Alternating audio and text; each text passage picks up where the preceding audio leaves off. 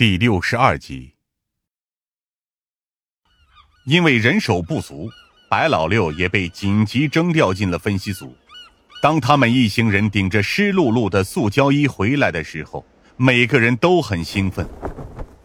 多亏了张警官开中了那一枪，一个年轻的分析科姑娘说道：“虽然大部分血迹都被海水冲散了，但还是有一些粘在了岸边的礁石缝里，我们好不容易才采集了下来。”白老六则自豪地展示着手里的一个小塑料瓶，里面确实装着一点点细微的血迹，但我们清楚，这些血样足够我们分析出凶手的身份。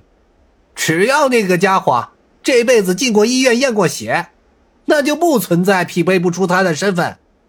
白老六信誓旦旦：“我先回去了啊，你们就在这里啊，等着我的好消息吧。”此外。疯子手下的潜水队也还在附近的海域排查，我们甚至派了三艘巡逻艇四处搜寻，调查任何附近的上岸记录。之前调查下水道那边没有什么收获，我就不信这次他还逃得掉。疯子握紧了拳头，仿佛胜利就在眼前。不过，林霄的脸色却不好看。怎么了？你还有什么顾虑和想法吗？我走过去问道。而林霄则像是被我吓到了一样，愣了一下，才苦笑着摇了摇头。啊，可能是有些累了吧。而且我也总觉得这个案件还有可以深入探究的地方。我立刻警觉起来，林霄会这么说的话，通常就意味着他实际上有自己的看法。你看啊，从第一枪到第二枪中间的间隔、目标的变更都显得非常奇怪。林霄指着两块相距甚远的玻璃碎片，而第一枪，无论是角度还是方向，都远远和灯塔顶层相去甚远。我跟着点了点头，的确，但根据目前的结果来看，也许是凶手转换了方位也说不定。毕竟，他不可能在如此短暂的时间内，从灯塔的其他地方瞬移到顶层吧？林霄摇了摇头，少见的显现出了一丝不耐烦的神情。郑警官，你对枪械应该颇有研究吧？疯子走了过来，显现出自信的表情。哼，那是自然。从火绳枪到自动步枪，几百年的历史我都了解的一清二楚。林霄直接指向了地上的那滩血迹。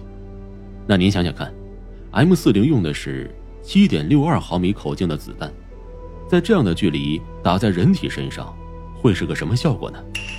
疯子仿佛惊醒了过来，哎，对呀，那个田龙真肩膀上的伤势，可比七点六二口径要大多了，几乎是穿了一个洞。我也意识到了不对劲，从两声枪响之间的间隔到角度问题，仿佛一个更为惊悚的可能性已经摆在了我们面前。疯子没有犹豫，立刻打电话给了医院那边派过来保护田龙真的警员。手术进行了没有？马上想办法把那颗子弹搞出来，这是重要证物。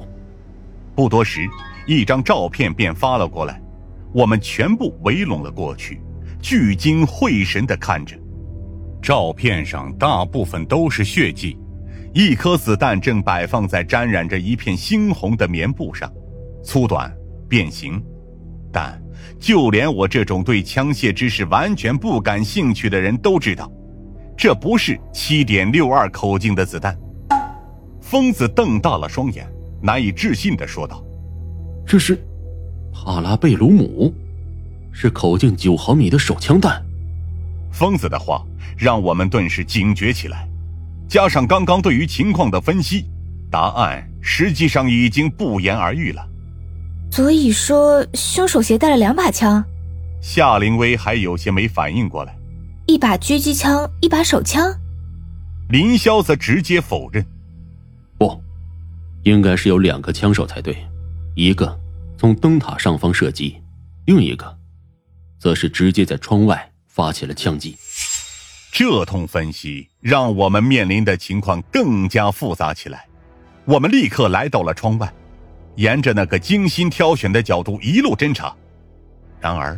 却并没有发现任何脚印或者痕迹，何况这里本身也靠近海岸，无路可退，如果真有人在这里开枪的话，那么我当时应该看得清清楚楚才是。很快，会场停电的原因也已经分析出来了，原来是有人刻意截断了电网，一个简单的定时装置导致了这一切的发生。竟敢把我们当猴耍！疯子愤愤不平的握拳。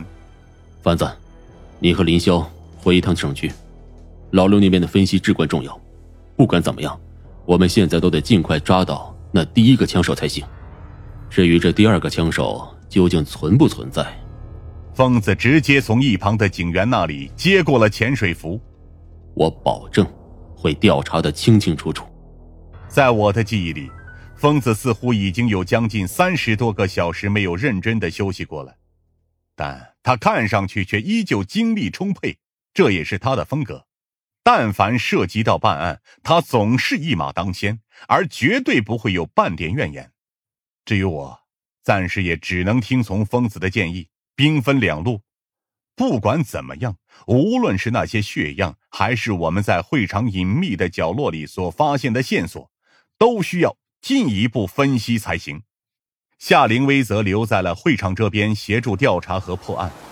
回去的路上，我和林霄坐在同一辆警车的后座之中，互相看着窗外，各自若有所思。真是不可思议呀！林霄淡淡的说道。我转过头去的时候，则看见了无数街边的光影正在从他脸上划过。